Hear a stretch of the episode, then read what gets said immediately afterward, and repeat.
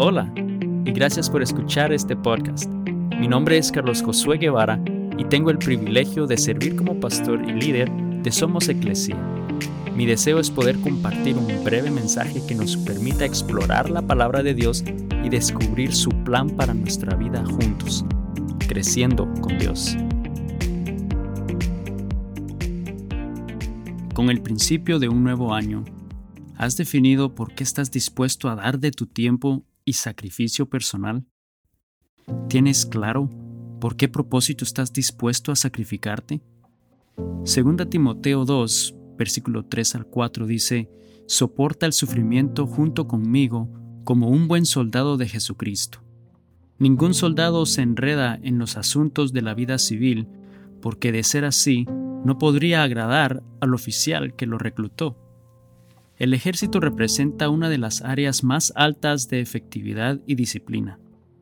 El entrenamiento necesario para poder ser parte del ejército y servir como un soldado requiere de tres pensamientos claves o fundamentales que les ayuda a ser efectivos en el momento necesario y que son también principios bíblicos que podemos aplicar en nuestra vida hoy.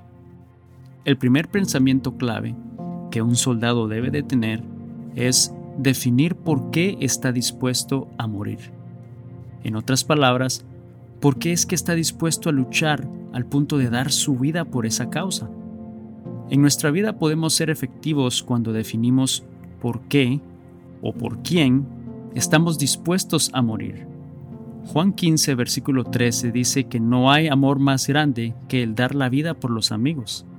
Aquí el apóstol Juan nos estaba retando a pensar realmente por qué hacemos lo que hacemos, al punto de estar dispuestos a dar nuestra vida por ello. Hay un dicho que dice, no estás listo para vivir hasta que no definas por qué estás dispuesto a morir. En este pasaje, Pablo nos recuerda que es un soldado de Cristo y que por ello debe definir por qué está dispuesto a morir. El segundo pensamiento clave que un soldado debe de tener es que debe de estar dispuesto a sacrificar su comodidad.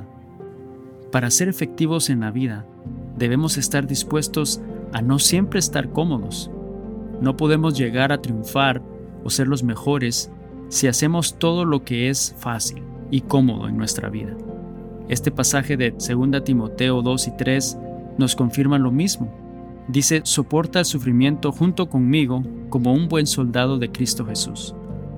Un soldado, sin duda alguna, está dispuesto a perder esa comodidad y dispuesto a tolerar hambre, frío, calor, sueño o dolor.